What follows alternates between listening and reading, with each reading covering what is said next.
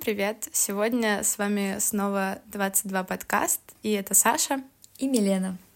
У нас немного неформальный выпуск, его нет в нашем плане. Да, мы из тех людей, которые все планируют. ну, вроде мы это вам уже рассказывали.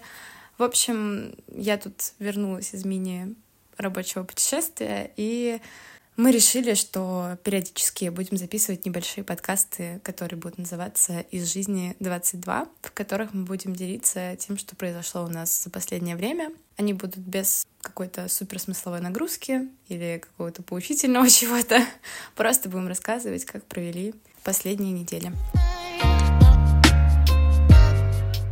Да, наверное, это будет приятно слышать, если у вас что-то идет не так на неделе или в какой-то из периодов вашей жизни, и вы будете понимать, что не все так плохо и у вас. Поэтому можем, наверное, начать. Начнем с трешака.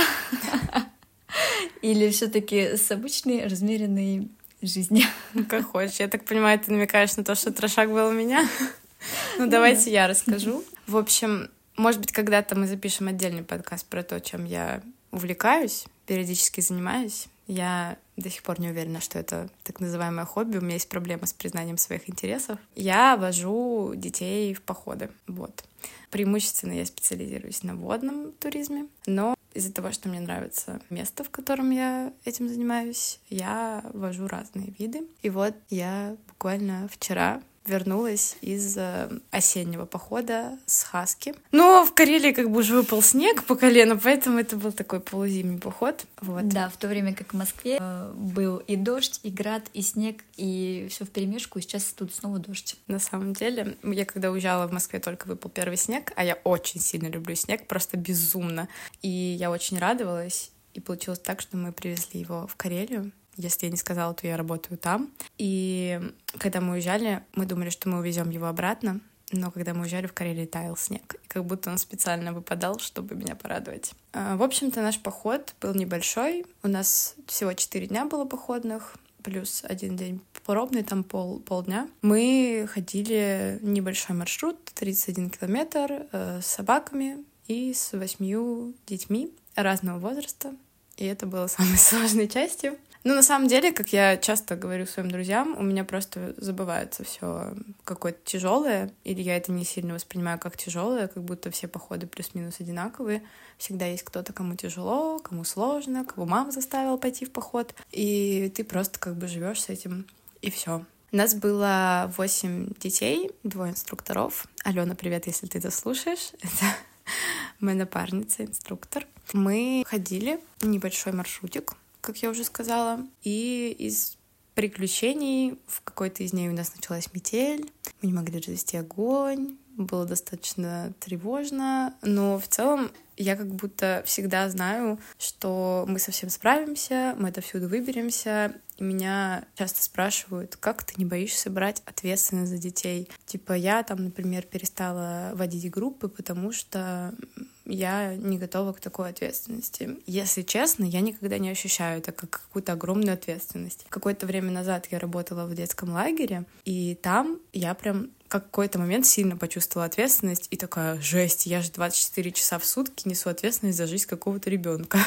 А тут я почему-то всегда с железобетонной уверенностью, что все мои дети выживут, что я точно выживу, что нам не встретится никакой медведь, что с нами все будет в порядке, и как бы на каком-то таком спокойствии и принятии. И даже когда дети ноют, я всегда знаю, что мы все равно встанем, мы все равно дойдем, мы все равно сделаем все вовремя, и все будет хорошо. Собственно говоря, так и было в этот раз. Я видела несколько следов зайцев, Алена видела лесу, медведи нам не встретились, слава богу. У нас была девочка, которая очень сильно умоляла забрать ее домой, предлагала нам все деньги этого мира, и очень пришлось постараться, чтобы ее замотивировать идти. Но как видите, я здесь, она дома, родители счастливы, все счастливы, все довольны. И, в общем-то, все как всегда. Резюмируя, очень приятно было съездить снова туда, увидеть тех, кого ты давно не видел, увидеть собак, я и не супер фанат походов с собаками, это был вот мой первый. Но по итогу мне супер понравилось, потому что дети сами занимались собаками, были супер мотивированные в этом плане дети, и они даже уговорили нас взять четыре собаки, а не две. То к чему я вообще изначально я такая, мы больше двух собак не возьмем, мы такую ответственность брать не будем.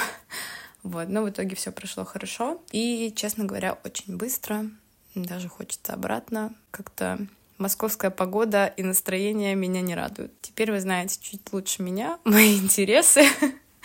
И надеюсь, что однажды я созрею на то, чтобы повести своих друзей, знакомых и всех, кто хочет в какой-нибудь поход, потому что как будто медленно, но верно я двигаюсь в этом направлении и не сильно тревожусь за то, что я смогу не только каких-то чужих детей водить, но и своих друзей. Теперь послушаем, что же происходило тут, в этой дождливой Москве, у моей подружки Милены. Да, э, мы все нервно ждем, когда же Саша нам организует либо хайк, либо поход. Мы прям дико все хотим этого. На самом деле у меня такая контрастная жизнь, походная Саша и обычная жизнь студента Милены. Но что сказать, я спокойно училась, ходила на пары, а, наконец-то обсудила что-то про диплом, потому что уже пора. Сидели, обсуждали, у нас такие были мини-лекции. У своей научницы у меня еще одна моя одногруппница, и мы вдвоем притопали в университет и сидели там 2-3 часа, слушая составляя подробный план нашей работы на этот учебный год и в надежде что все-таки я в скорейшем времени получу свою заветную тему и начну что-то по ней делать, потому что план там очень большой, и очень тяжело осознавать, что теперь это и настигло и меня. Но все мы когда-то доходим до точки невозврата, поэтому надеюсь, что это все пройдет как можно быстрее, легко, и все.